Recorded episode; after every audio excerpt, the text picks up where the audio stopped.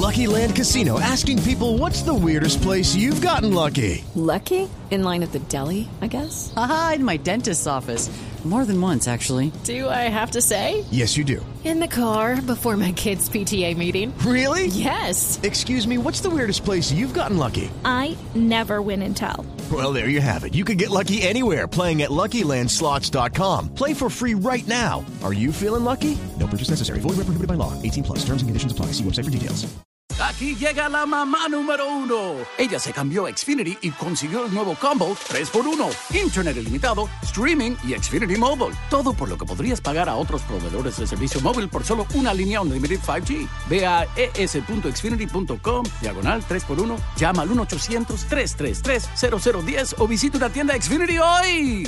Oferta por tiempo limitado. Se aplican restricciones. Xfinity Mobile requiere servicio de Xfinity Internet postpago. Tras 24 meses. Se aplican tarifas regulares a todos los servicios y dispositivos. We could, we could fly. This is your summer. That means Six Flags and the taste of an ice cold Coca Cola. We're talking thrilling coasters, amazing animal attractions, and this. Coke is summer refreshment, so you can hop on another ride, like the all new Sidewinder Safari. Six Flags and Coca Cola. Come make it yours. Visit sixflags.com slash Coke to save up to $20 off passes or daily tickets starting at $39.99. Hola, ¿qué opinan sobre la industrialización del cannabis en Colombia? ¿Podemos ser potencia mundial? Hablemos sobre eso. No dejen de escuchar. Esto es Impertinente. Mi nombre es Paula Cubillos. Quédense con nosotros. ¡Vamos a fumar! Cannabis. ¿Qué? ¿Sin un mega discurso antes de la intro? ¿Qué pasa? Pues nada, a veces hay que abordar ciertos temas desde otro ángulo, con la guardia baja, la mente abierta, sin excusas ni retrasos. O de pronto no tenía nada que contar esta vez y ya, no se pasen de exigentes. En este episodio no usaremos el término marihuana por el estigma y las connotaciones negativas que puede traer consigo. Tampoco fumaremos y diremos ¡Que chimba la ganja!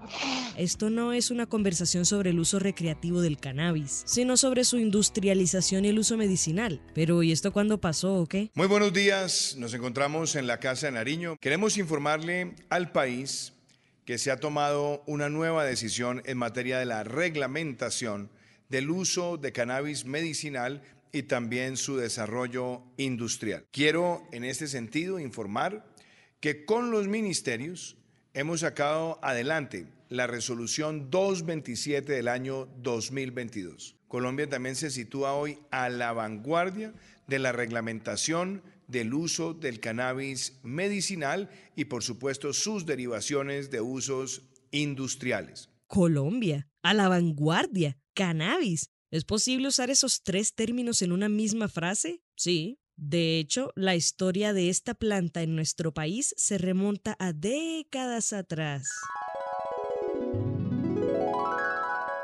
Mejor no tan atrás. Retrocedamos seis años a la Ley 1787 de 2016, mediante la cual se estableció el marco regulatorio que permite el acceso seguro e informado al uso médico y científico del cannabis y sus derivados en Colombia. Sobre esto hay un ensayo de la doctora Paola Cubillos, médico entregada a la investigación del uso medicinal del cannabis y a quien escucharemos más adelante. Este artículo publicado en 2021 nos habla del panorama del cáñamo en Colombia.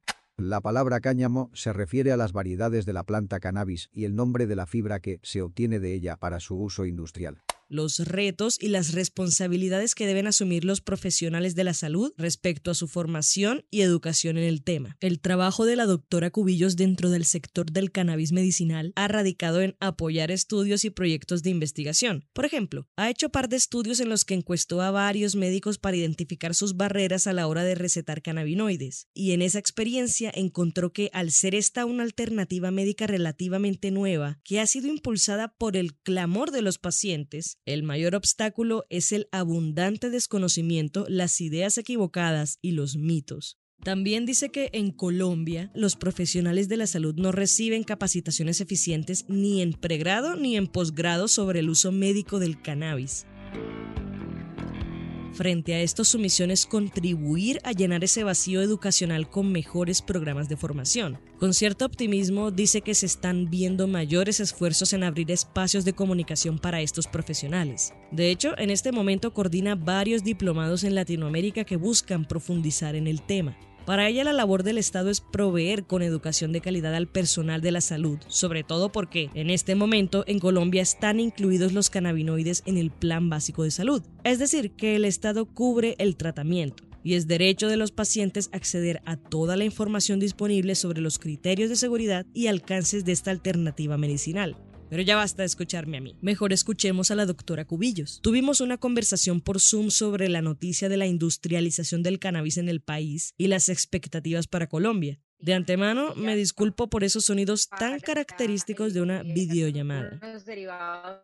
Esto es algo que se venía trabajando ya desde varios eh, años. El, el presidente Duque, el año pasado, en el decreto 811, eh, dijo que se iba a reglamentar el uso industrial, queriendo decir que iba a ser un uso no médico. Eh, lo que existía antes era muy enfocado hacia la utilización médica o terapéutica de los derivados del cannabis y ahora con el uso industrial lo que se va a permitir es eh, crear una comercialización de los productos que sean a partir de la, de la fibra de la planta del cáñamo. Entonces se, trata de diversificar un poco más el portafolio de los productos que puedan derivarse del cannabis y que tengan unas vías de comercialización más flexibles. La manera como se ha reglamentado el cannabis en Colombia hasta el momento ha sido una manera en la que se exigen demasiados o, muchos eh, requisitos a cumplir. Entonces, muchas veces con esos requisitos son las grandes compañías que tienen grandes capitales los que los puedan cumplir. Estamos hablando de la producción de medicamentos y para producir medicamentos hay que seguir ciertos estándares de calidad que eh, desafortunadamente hasta el momento solo han podido cumplir un puñado de compañías que tienen altos eh, capitales y poder de, inversión y que tienen la capacidad entonces de cumplir con esos requisitos que el INVIMA, que es el ente regulatorio, ha estipulado para nuevamente el tratamiento de una aflicción médica. Entonces estamos hablando de un medicamento y esto tiene unos estándares de calidad bastante elevados.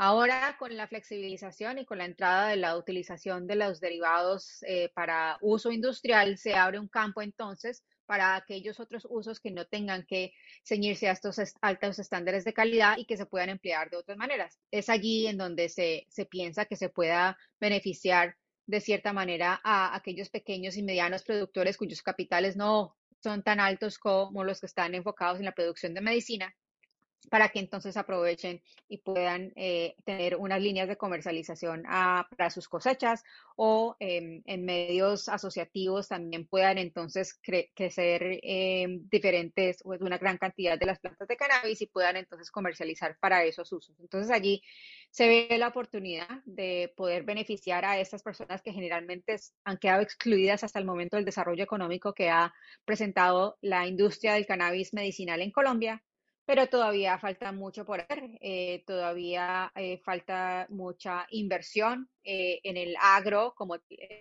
poder capacitar a esos pequeños y medianos productores para que cumplan entonces con los requisitos que el gobierno está calculando. Falta mucho por hacer, pero que esta es una vía en la que se puede lograr entonces una inclusión desde el punto de vista de la, de la justicia social a esos actores que generalmente quedan excluidos. El ensayo de la doctora Cubillo sobre el panorama del cannabis con fines médicos y científicos en Colombia dice que, y cito, Colombia se ha posicionado como una posible potencia en lo que se refiere a la producción de derivados de cannabis con fines médicos y científicos, dado el clima favorable para el crecimiento de las plantas, los bajos costos de producción, su localización geográfica, que facilita el acceso a Sur y Norteamérica, y por contar con una de las legislaciones más robustas y complejas en el mundo. Arriba, uh, seremos potencia, nuestro país será rico. No, eh, así no funciona. Porque primero tenemos que superar una serie de obstáculos que en menor o mayor medida entorpecen el proceso de industrializar el cannabis. ¿Y cuáles son? Que puede ser tan malo como para considerarlo una piedra en el zapato. Una investigación del repositorio de la Universidad de La Salle llamada Desafíos y condiciones de la industria de cannabis con fines medicinales en Colombia, publicada en 2020, nos habla de una serie de desafíos los cuales son, y vuelvo y cito, el acceso al mercado interno, la criminalización de la planta y falta de información para la comunidad, la gestión pública y disposición que tiene el gobierno nacional, el acceso al sector financiero y los altos montos de inversión de capital que generan barreras a la exportación y no permiten la participación de pequeños productores y comunidades indígenas. Entonces, no entendí, o sea, ¿qué tenemos que superar? Todos estos problemas se dan la mano. La dificultad en el acceso al mercado interno tiene que ver en parte con la criminalización y el desconocimiento. O sea, al día de hoy siguen persiguiendo a los consumidores recreativos que, si bien no entran bajo las mismas condiciones en esta discusión, sí demuestran una resistencia y estigma hacia el tema. ¿Cómo confiar en la aplicación medicinal del cannabis si venimos con ideas preconcebidas sobre la planta? ¿Por qué tenemos a un primo que se perdió en las drogas, que nunca hizo nada con su vida, que los que fuman son los mamertos incendiarios que solo vandalizan el país y llevan 10 años en la misma carrera? Y en fin, otro montón de prejuicios. La investigación sugiere la importancia de apostar a un mercado interno, porque en Colombia hay pacientes que se podrían beneficiar de los cannabinoides y porque resulta una buena práctica estratégica antes de enfrentarnos a mercados globales con países que llevan la delantera en el tema. Todo esto se ve igualmente afectado por la gestión pública y la falta de disposición del gobierno nacional. Digo, la ley está, fue anunciada y todo, pero de ahí a que se tome en serio y su aplicabilidad y su aplicabilidad sea la más beneficiosa para el país, al punto de convertirnos en potencia y continuar a la vanguardia, como decía el presidente Iván Duque, está un poquito complicado. Hombre, sería triste que nuevamente quedara todo en manos de multinacionales, cuando tenemos productores locales dispuestos a darla toda por esta oportunidad económica. Hace falta esa inversión de capital y acceso al sector financiero. Poner la vara tan alta para el mercado propio es dispararse en el pie. Beneficia a pocos, afecta a muchos. Como dijo la doctora Cubillos en un trino de 2021, urge un plan serio para la industria del cannabis en Colombia, uno que fortalezca la tecnología agrícola para sacar el cáñamo adelante. Pero bueno, entonces todo es malo, estamos condenados o qué? No me sorprende, esto es Colombia, ¿por qué siempre tiene que ser así? Pero no, no necesariamente es así. Fuera de chistes y desaires, Colombia tiene unas ventajas muy aprovechables. O sea, las puertas están abiertas para que seamos potencia, para diversificar y fortalecer nuestra economía, para ofrecer alternativas médicas a pacientes que esperan con ansias un tratamiento que merme su dolor. En fin, las bases están, las ventajas están, las intenciones de personas como la doctora Paola Cubillos por arriesgarse a luchar por esta causa están.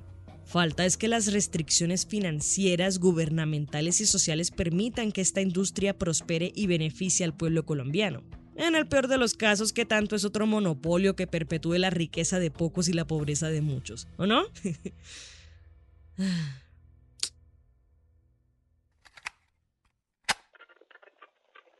Este fue el episodio 16 de Impertinente, el podcast de opinión del espectador. Si quieres escuchar más, entra a www.elespectador.com o a tu plataforma de streaming favorita. Agradecemos a la doctora Paola Cubillos por su tiempo. La producción y edición estuvieron a cargo de Paula Cubillos.